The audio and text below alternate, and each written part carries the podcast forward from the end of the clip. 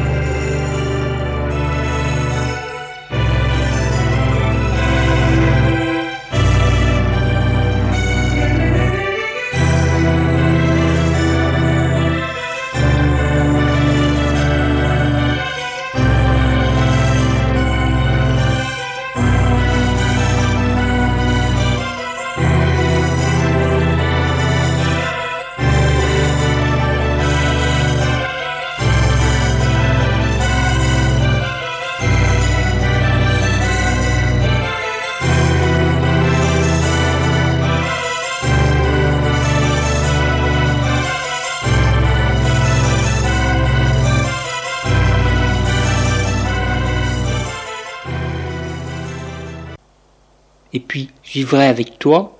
Elle lui dit, avec moi? Mais tu m'auras depuis longtemps oublié. Il lui dit, non, jamais. Elle l'embrasse sur la joue et lui dit, tu es gentil. Il lui demande, tu veux que l'on... Elle lui dit, tu me le demandes maintenant? Tu fais des progrès? Il lui dit, je deviens un homme. Elle lui dit, pas tout à fait tout de même. Là contre elle, et s'étend à côté d'elle, la bouche ouverte, les yeux fermés, les bras tendus. Elle lui dit Mais qu'est-ce que tu fais? Il lui dit J'attends. Elle sourit et se pend à son cou, puis l'embrasse, lui caresse ses cheveux et lui déboutonne sa chemise.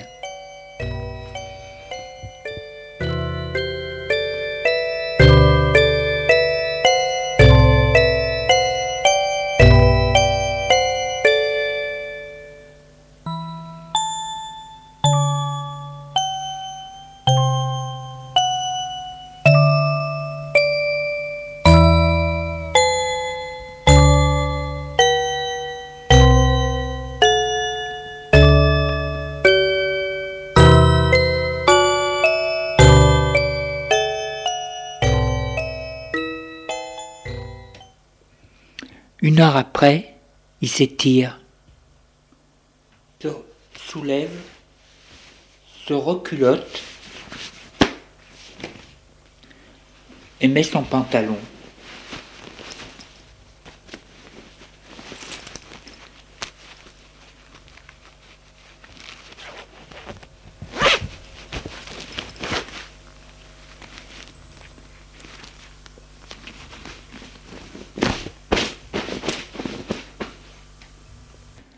Tu veux te reposer avant de partir?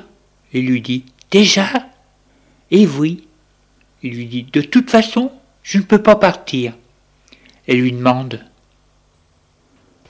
Il lui dit Je n'ai plus d'argent pour le train. Elle lui dit Je te le payerai. Et qu'est-ce que je vais dire à, la passion, moi?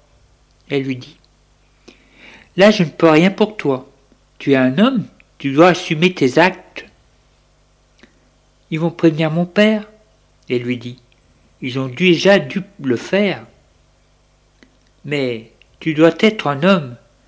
Et pour être un homme, ce n'est pas que le plaisir. Je ne peux rien pour toi. Elle lui dit. Si. Laisse-moi ici. Et que ferais-tu Je serai avec toi, voilà tout. Elle lui dit. C'est ça. Monsieur vivra à mes crochets, comme ça. Mais moi je ne veux pas du tout. Alors Il lui dit Qu'est-ce que je fais? Elle lui dit Retourne à la pension, sinon je ne te vois plus. Il soupire. Elle lui dit Je te promets qu'on se reverra, et je ferai en sorte à ce que ton père soit le moins possible en colère contre toi? Ça va? Il lui dit Oui. Elle lui dit Tu n'as pas été déçu? Tu as eu des cadeaux, non? Il hausse ses épaules. Tu es venu jeune garçon et tu en repars jeune homme. C'est beaucoup, non? Il lui dit Oui, mais j'aimerais ne plus être jeune garçon. Elle lui dit Il faudra bien, mais je te promets qu'on se reverra. Il lui dit Quand? Ça, c'est moi qui te ferai signe. Fais-moi confiance. Je t'ai prouvé que tu pouvais me faire confiance. Allez, restons tranquilles jusqu'à ton départ. Tu prends ton train à quelle heure? Il lui dit Dix-sept heures.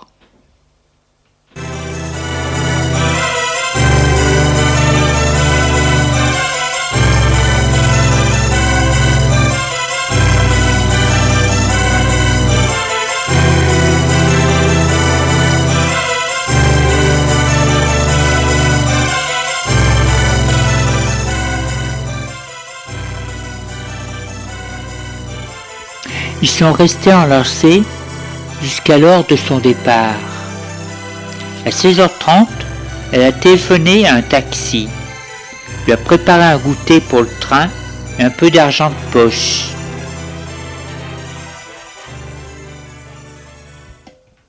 Un peu d'argent. Merci. Et c'est préparé. La sonnerie du téléphone a retenti. Elle va aller répondre.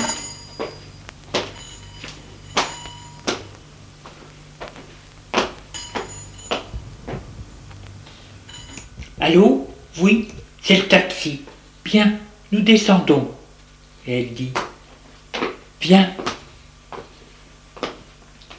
Il s'approche d'elle. Elle l'embrasse et lui dit Courage. Tu es un homme. Tu ranges sa cravate et ses cheveux.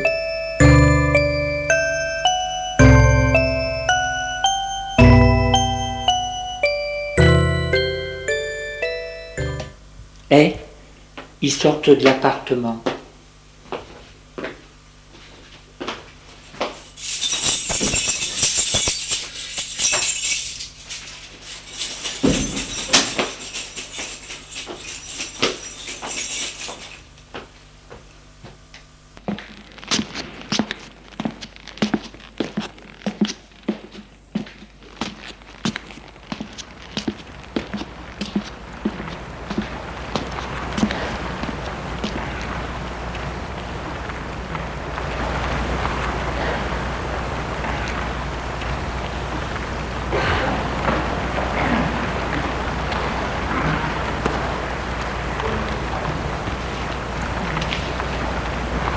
En bas de chez elle, il y a le taxi. Dehors, l'air vif, le bruit, la lumière les surprennent. Ils ont passé deux jours sans sortir. Ils s'engouffrent dans le taxi. Elle dit au chauffeur, Gare de s'il vous plaît. Et le taxi met en route.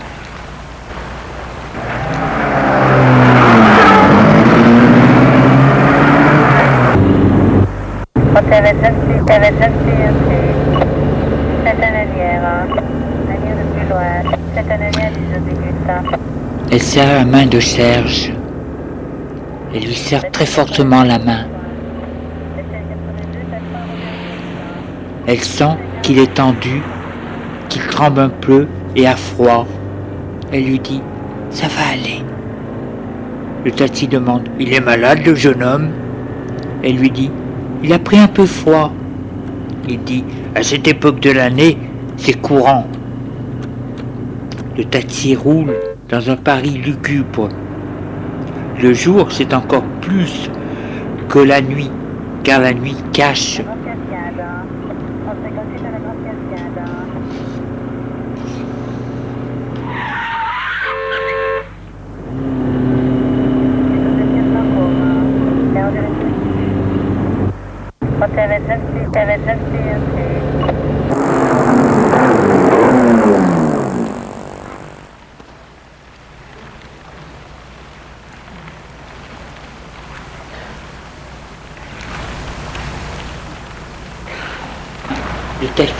S'est arrêté à la gare.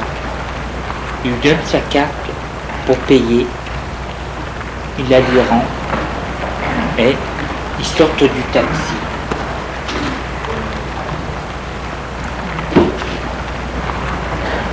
Il se dirige vers la gare.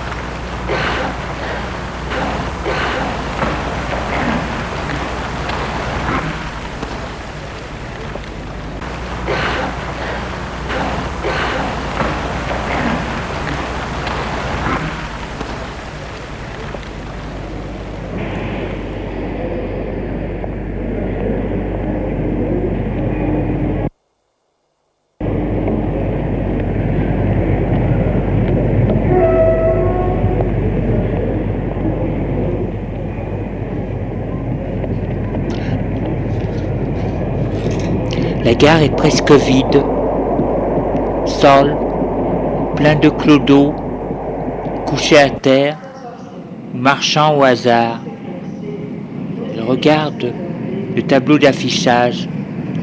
Oui, il y a un un train pour Genève à 17h, en passant par Lyon.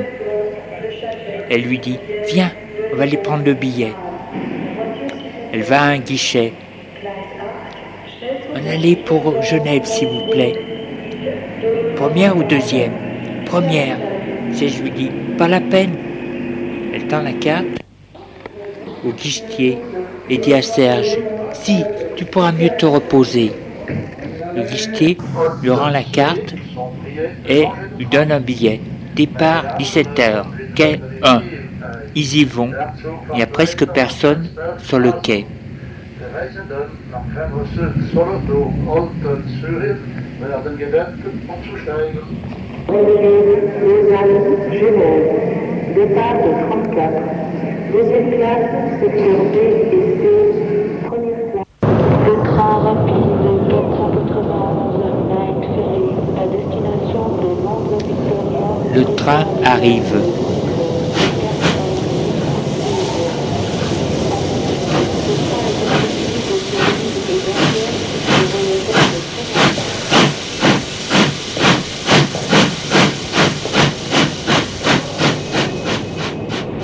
Il s'est arrêté. Elle lui dit Il faut monter. Il part dans cinq minutes. Il voit qu'il a les larmes aux yeux. Elle lui dit Ne pleure pas, nous nous reverrons. Il lui dit Ah, tu dis ça? Elle lui dit en lui serrant la main On ne peut pas l'oublier. C'est moi. qui te souffre le plus en te quittant? Tu es si charmant, touchant. Mais comprends-moi, tu es mineur. Je n'ai pas le droit de te garder. J'aurai de gros ennuis avec la police et ton père. Je risquerais d'aller en prison. Surtout que tu es fougueur. Comprends-moi bien.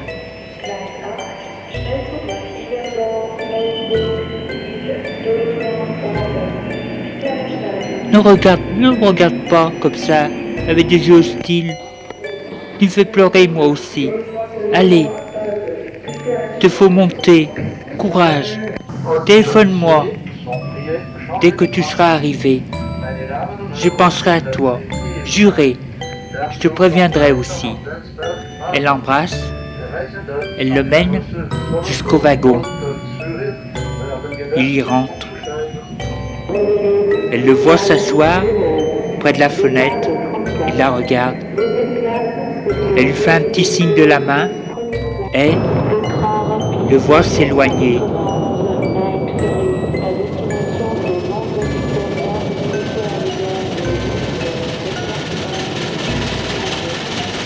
Tourner et disparaître.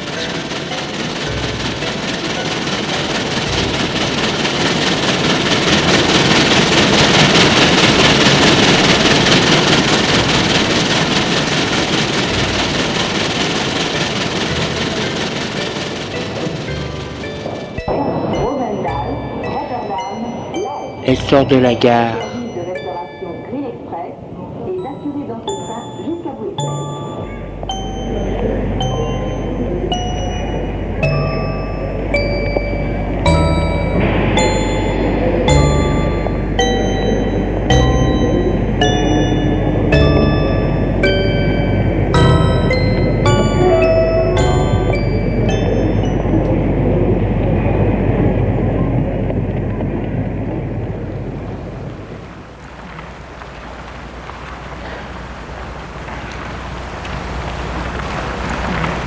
Elle est sortie de la gare.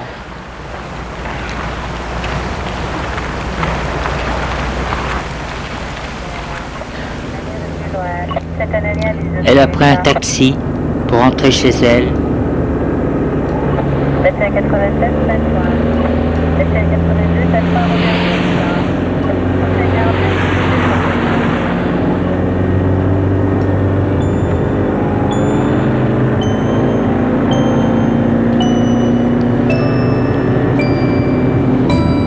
Elle se dit, je suis complètement folle, complètement folle.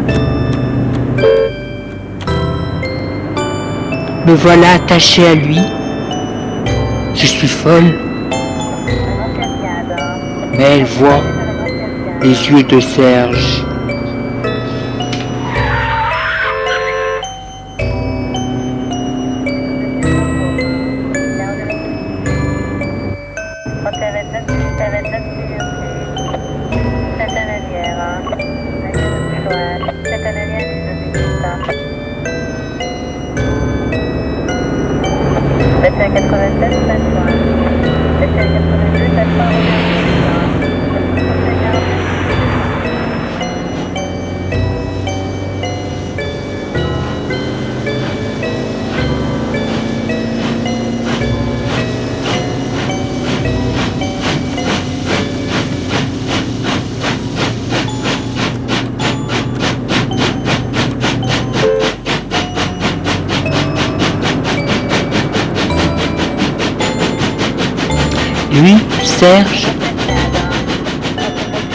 Plus où il en est.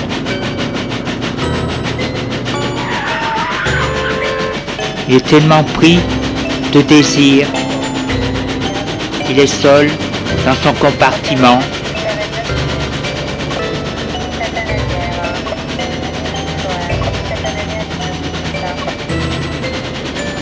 Elle, dans son taxi, ne sait plus où elle en est. Lui, dans son train, ne sait plus où il en est.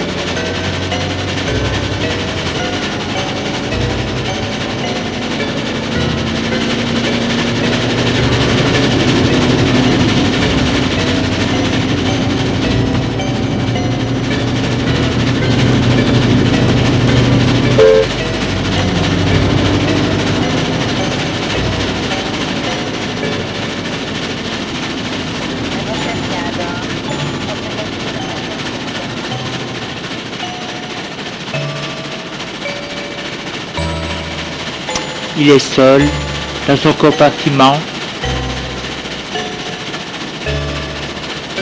Le bruit du train, la fatigue, l'endorment d'un sommeil profond.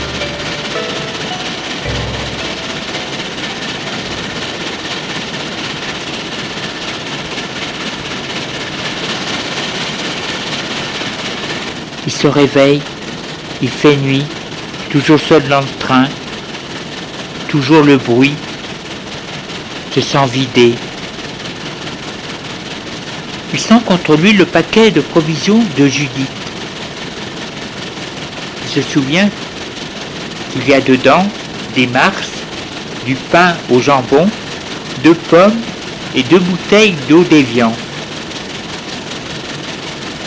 Il ouvre le paquet en papier et prend un mars. Il le mange. Ça lui fait du bien.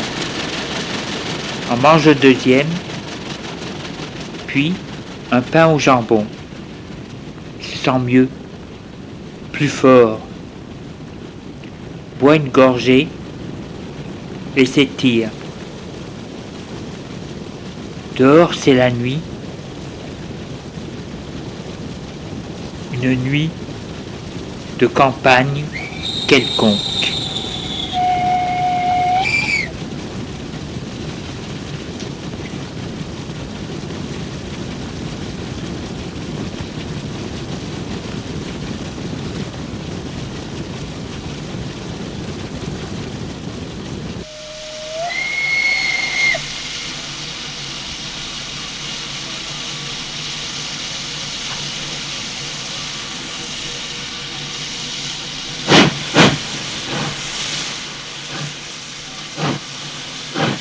Ont arrêté une gare, il ne sait pas laquelle, et puis il s'en moque. Entre dans le compartiment un douanier. Il dit C'est déjà la Suisse? Eh oui, jeune homme. Le douanier lui dit Papier, s'il vous plaît. Serge lui donne sa carte. Le douanier regarde sur son écran portable et lui dit Vous savez que vous êtes trop cherché, jeune homme. Ça fait deux jours que vous avez fugué. Serge est rouge. Le douanier lui dit Veuillez me suivre. Serge se lève et le suit. Ils sortent du compartiment et du train.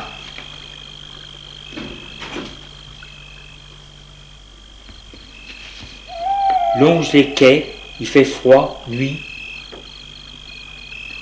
Le douanier tient fermement Serge le bras, se sent vidé. Il aimerait mourir. Le douanier le fait entrer dans une pièce.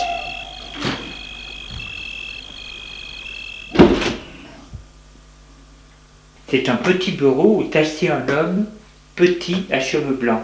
Douanier dit Un fugueur. Il montre la carte.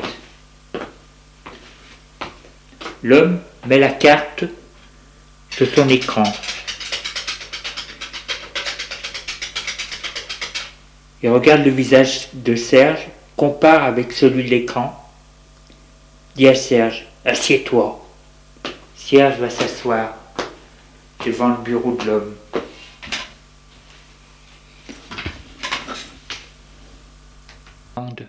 Où étais-tu? On te recherche depuis samedi matin. Serge lui dit À Paris. L'homme lui dit Ton père habite Paris. Il n'a pas été chez ton père. Où étais-tu? Serge lui dit J'ai traîné. Où Je ne sais pas, comme ça. Pourquoi Parce que j'avais pas envie d'aller chez mon père. Pourquoi es-tu parti J'en avais assez de la pension. L'homme secoue la tête et lui dit Vous êtes tous pareils. Il dit rien. Lui dit Nous allons vérifier pour voir si tu n'as pas fait de bêtises. Il regarde son ordinateur.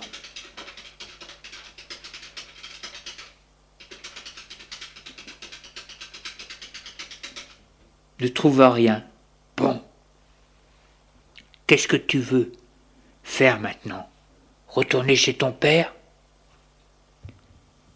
Serge se dit Si je retourne chez mon père, il va me faire une scène, et Judith va croire que j'ai encore fugué une fois, et elle risque d'être furieuse contre moi et de ne plus vouloir me voir. Alors, retourner en pension, l'homme soupire. Tu te sauves de la pension et tu veux y retourner. Bon, je vais prévenir ton père et on va voir s'il est d'accord. Sur l'écran le numéro de téléphone du père et fait le numéro.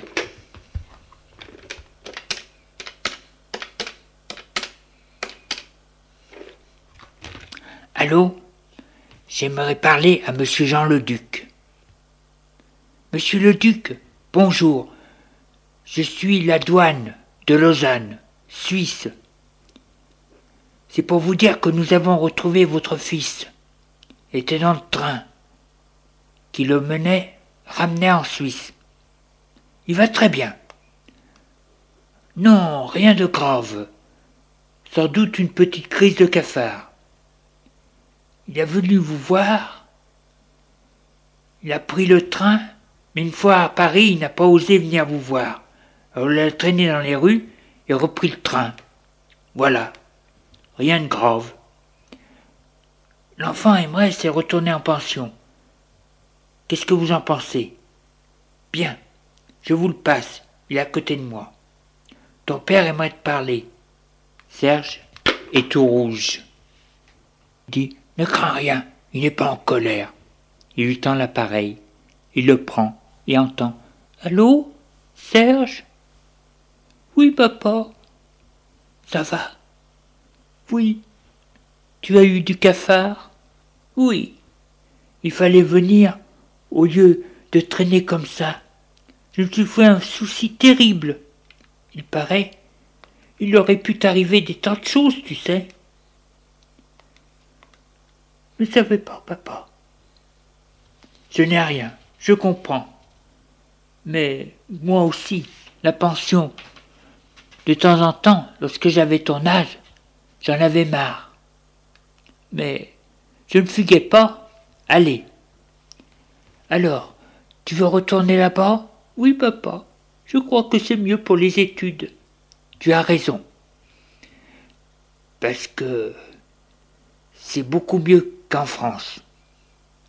Puisque je vois que tu as le cafard, que tu cafardes, tu pourras venir me voir plus souvent. Merci, papa. Il se dit qu'il pourra voir Judith plus souvent. Le père demande. Tu as de l'argent pour rentrer Oui, te fais pas de soucis.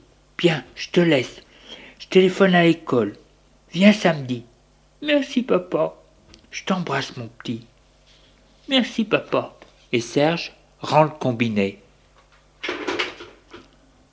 Lui dit Ça s'est arrangé? C'est bien. Bon, on va aller te ramener là-bas en pension. Prends l'appareil. Fin numéro.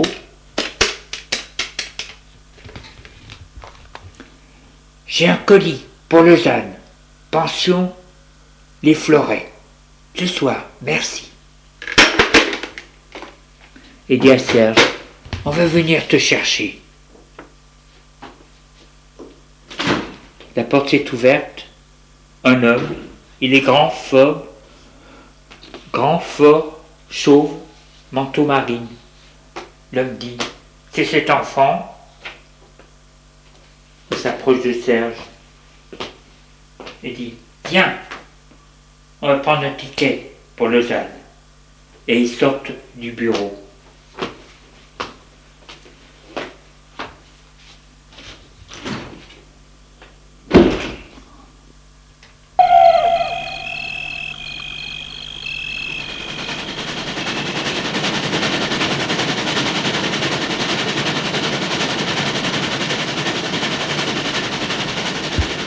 Serge reprend le train avec le convoyeur.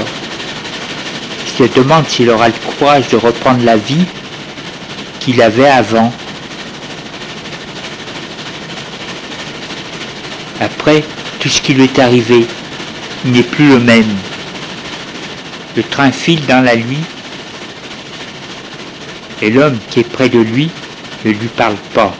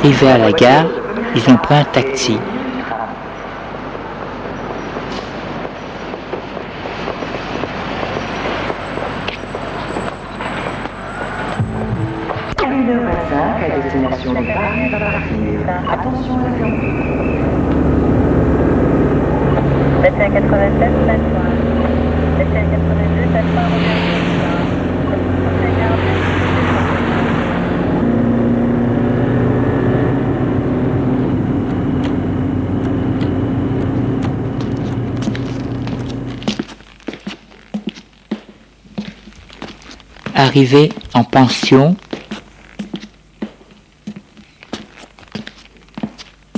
on les mène au bureau du directeur de l'établissement. Le concierge les mène, suivent un long couloir.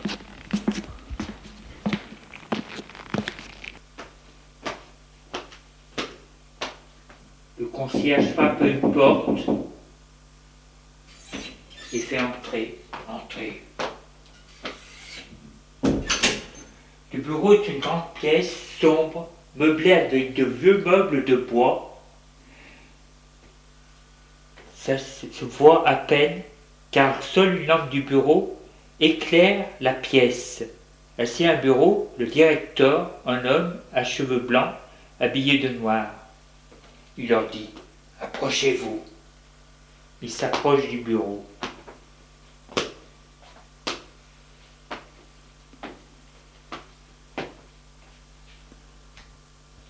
Le directeur leur dit Vous venez bien tard. J'espère que vous n'avez pas créé d'ennui. Le convoyeur lui dit Non, depuis qu'il a été interpellé, il n'a pas fait de résistance. Le directeur lui dit Je ne comprends pas son geste. Il est sérieux, bon élève. Vous a-t-il donné une explication Non. Et comme euh, on vous a, son père a demandé à ce qu'on le ramène chez vous, nous l'avons ramené l'interroger. Le directeur lui dit Le père m'a téléphoné aussi. J'ai accepté de le reprendre parce que le père est une personne très bien et qui vit seul. Bien. J'ai une décharge, je crois, à vous faire signer. Oui. Il sort de sa poche revolver un papier. Il le tend au directeur. Il le signe et le lui rend. Merci, monsieur. Je vais vous laisser. Il se fait tard et j'ai mon train à prendre. Le directeur lui tend la main et lui dit Au revoir, monsieur, et merci. L'homme se retire.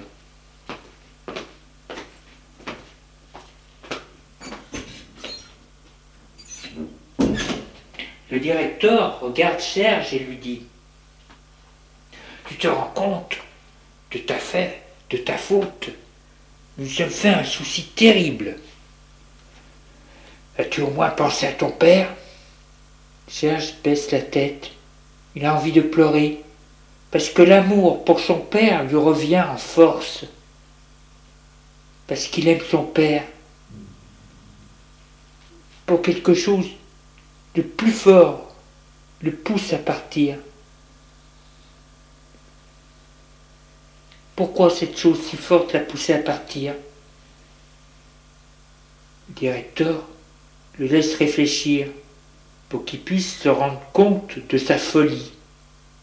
Il lui dit Tu te rends compte de la peine que tu as fait à ton père je ne te parle pas du souci que, nous que tu nous as créé. L'établissement est responsable de tes allées et venues. Si t'était arrivé quelque chose, ton père, la police, aurait pu nous créer des ennuis, demander des comptes. Serge ne dit rien. Il a honte. Puis il se dit, il se demande même pourquoi il a fait ça. Peux-tu me dire pourquoi tu es parti? Serge ne sait quoi dire, mais il n'aimerait pas que l'on pense que c'est à cause de son père. Le directeur voit qu'il est tard qu'il n'a pas envie de lui parler, de lui répondre, il ça risque d'être long. Il est trop tard. Monte te coucher. Serge quitte le directeur.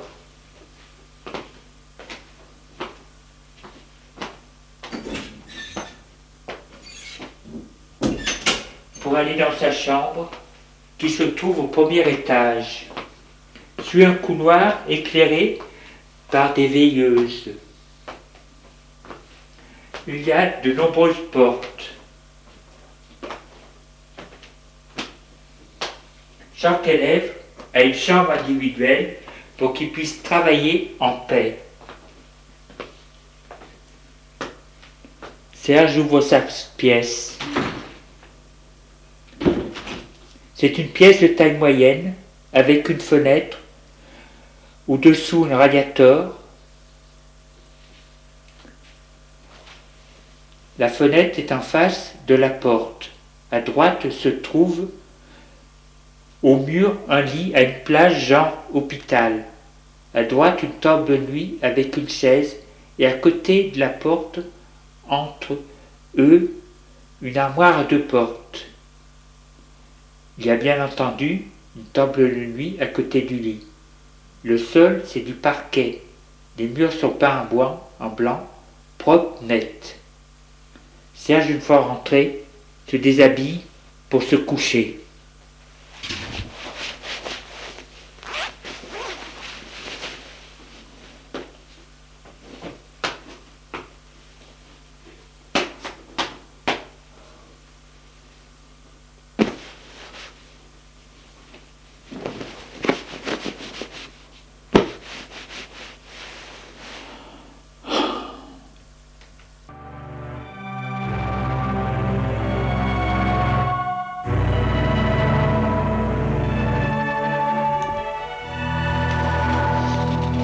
Il se dit que ça s'est pas trop mal passé. Le lendemain, aucun de ses camarades ne lui fait de réflexion, car ils ont pensé, comme eux, qu'il est rentré, qu'il est passé, il a passé la fin de semaine chez son père. Le directeur ne lui l'a pas rappelé, mais il a dit au personnel et aux enseignants de te surveiller.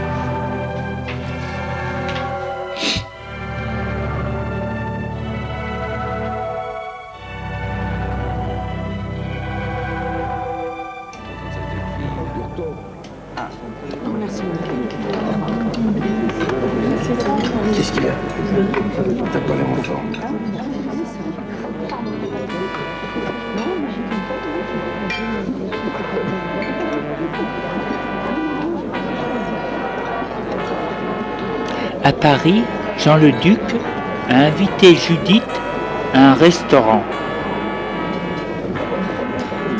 Restaurant près des Champs-Élysées.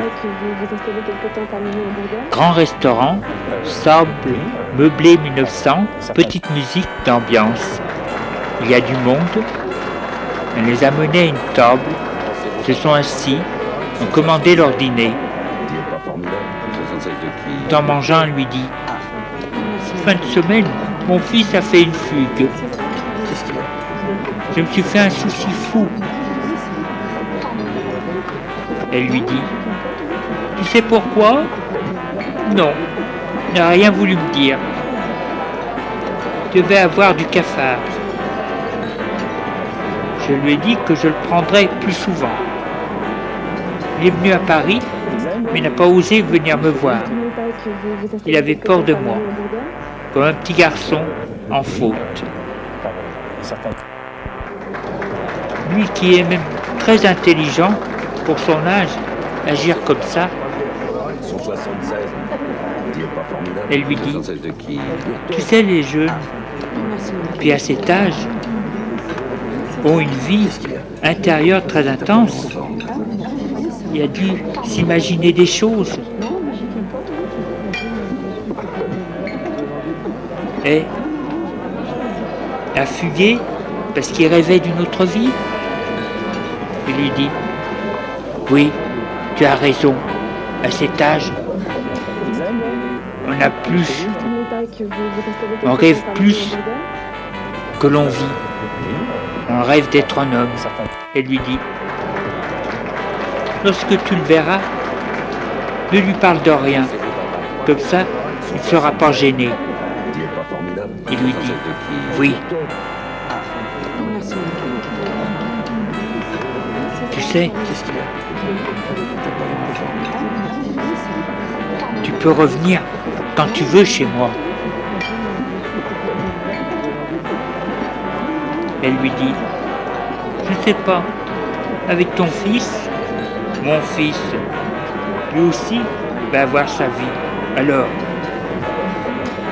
ne peut pas m'empêcher de vivre. Je t'aime. Elle lui dit, moi aussi. Il lui dit, si nous nous marions, elle lui dit, pas tout de suite en tout cas, te fera jaser. Petit employé qui se marie avec le directeur des relations humaines. Non, attendez un peu. Oui. Attendons un peu. C'est mieux.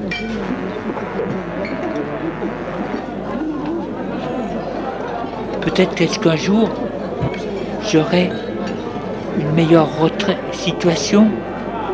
Il lui dit, si c'est à cause de ça, je peux t'en proposer une de suite. Elle lui dit merci. Mais je veux une place, pas à cause de toi, mais de mes capacités. Et non parce que je connais le directeur des relations humaines. Il lui dit, ne fais pas de soucis pour ça. Tu mérites de prendre, de monter des échelons. Merci. Et la soirée continue.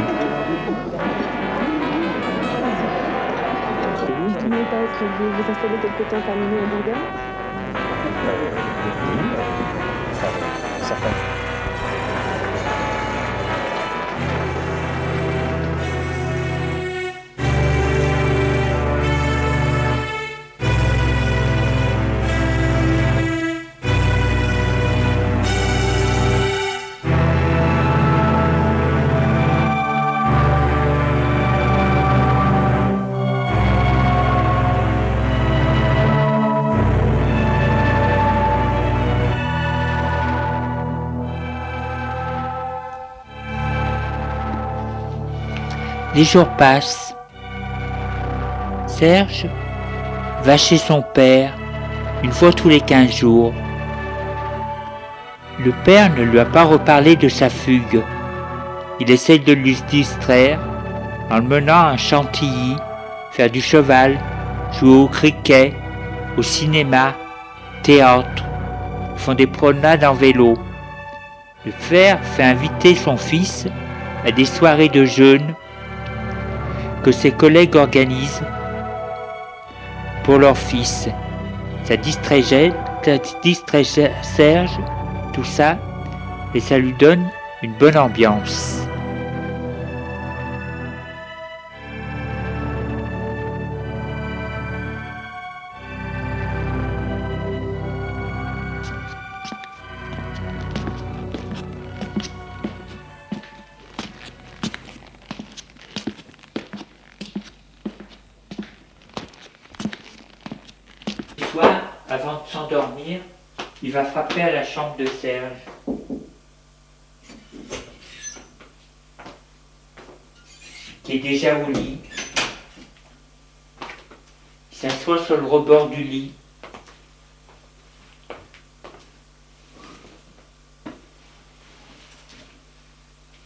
Lui demande ce qu'il a fait ces derniers temps, s'il n'a pas eu de problème, s'il se passe s'il se pose des questions. Le fils mène une vie très routinière. Il ne sait pas quoi lui dire. Alors pour lui faire plaisir, il lui raconte des faits anodins qui lui sont arrivés au en pensionnat. À cause de ça, le père pense que son fils est encore bien innocent.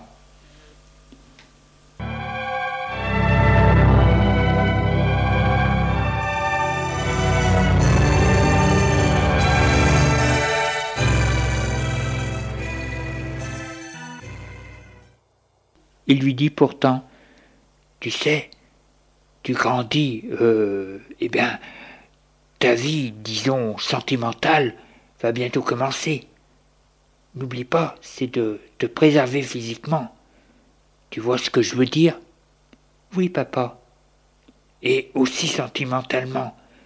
Il peut arriver que l'on aime une personne et que cette personne ne vous aime pas ou ne peut vous aimer. Alors ça fait beaucoup souffrir. L'on croit que la vie est finie. Mais dis-toi bien aussi une chose, c'est avant de trouver vraiment la personne de ta vie, si l'on veut, il te faudra passer par de nombreuses épreuves et chagrins. Mais n'oublie pas, là aussi, c'est que je suis là, et que je peux tout comprendre. Moi aussi j'ai été jeune, et je suis passé par là. Tu sais, on croit toujours que l'on est seul au monde à ressentir certaines choses, mais nous sommes tous faits de la même façon. Et puis l'amour, ce n'est que le désir de l'autre, de n'être plus seul et de partager ses joies et même les plus intimes. Moi aussi, ton père, j'ai besoin de quelqu'un. Serge lui dit Je suis là, papa. Le père l'embrasse. Je sais. Eve Elle sort de la chambre de Serge pour aller dans sa chambre se coucher?